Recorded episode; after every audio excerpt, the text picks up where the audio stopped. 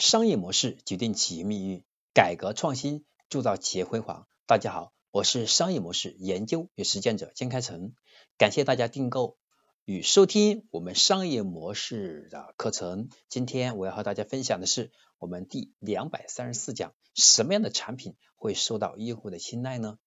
市场上啊，不同类别的产品这么多，同一类别的产品它也不少。但用户究竟会喜欢什么样的产品呢？到底什么样的产品才能受到用户的青睐，才能迅速的火起来呢？好，我们总结了主要是以下五个要点。只要我们把这五个要点做透了，我们的产品如果同时满足了五个要点，那我的产品很容易火起来，我们的产品受青睐那是必然的。我们先来看第一点，用户需求。在讲这个需求这件事情以前，我先来讲一个案例，大家就明白了。之前呢，我在抖音上看到过这样的一个新闻，一个正在做正宗江西炒饭的一个饭店老板呢，他每天很认真的做菜，分享到自己的账户上，希望能通过这种方式来带火即将可能倒闭的饭店，但是从来无人问津，每个作品的浏览量也只有几十个，还不到一百个。直到有一天，有一个网友评论了一句话。老板，你用的是什么锅？为什么从来不粘锅呢？老板没有回复。随后，越来越多的网友追评要锅的链接，而没人评了评论老板炒的菜这个问题。所以，这说明什么？我们想要的和用户想要的差距很大。我们真正的能够让产品火起来，一定是我的产品它满足了用户的某个需求。所以，通过这个案例，我们明白我们要卖。用户想要的产品，而不是生产我想生产的产品，这是很重要很重要的一件事情。所以这第一个要素，我们的产品要从用户需求的角度来设计。第二个点，第二个维度是叫填补需求。例如香飘飘奶茶，它填补了杯装奶茶的缺口，所以很快火起来了。数码相机填补了传统的胶卷相机拍照麻烦的问题，所以它拖垮了柯达。苹果、三星等品牌，它填补了智能手机的缺口，所以让诺基亚轰然倒塌了。微信填补了即时通讯的缺口，让三大运营商终于低了头。所以这些产品，他们之所以成功，他们都同时具备一个要素，就是填补了市场上一个经典的缺口。所以呢，我们很多时候我们会认为市场上的产品已经非常饱和了，但是我们如果从语气更好，对不对？不如不同的角度，从这个角度来看，其实我们还有很多的产品，由于人的个性化的需求的出现，现在的很多产品没有完全满足。如果我们找到了这个没有被满足的用户的需求的这个缺口，我们快速的通过行业的技术的变革，还有通过我们效率的提升等多个方式来满足这个缺口，我们也会收获我们的品牌，我们的 IP。我们的产品也会很受欢迎的，这是第二个叫填补缺口。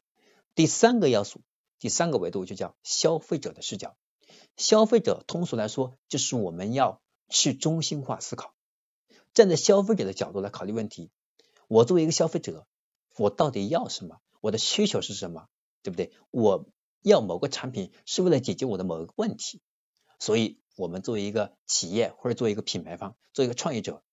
我们要明白，一个好的产品一定会让用户流连忘返，即使不使用，你也会停留在手机当中，把这个产品放在购物车，对不对？这是一个好的产品。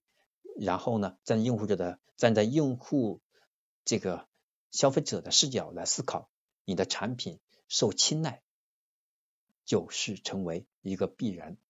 好，第四个就是我们的更新迭代，人总是会视觉疲劳的。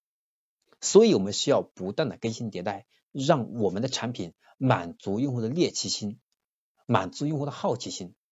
这就像苹果 iPhone 上线以来，每年迭代一款手机。其实我们需要那么多苹果手机，难道我们的苹果手机使用一年就坏了吗？它不是啊，是因为它总是加一些新功能，总是有些新的改变，让你欲罢而不能。所以这。就是我们一个受青睐的产品需要考虑的问题。第五个是代表性意义，一个受欢迎的产品啊，一定可以给购买的消费者某种象征性或者代表性的意义。我们常说的，有人买豪车，有人买奢侈品，其实本质上他并不是需要这个产品，而是需要这个产品来满足他的什么呢？满足他的有钱的代表，或者满足他富豪等等这些具有标签性的意义。所以从某种意义来说，这个产品、这个品牌它的附加值远远大于产品本身。但是用户就吃这一套啊，总有人他有钱没地方花呀，他宁可买贵的，他也不会买实惠的呀，很正常啊。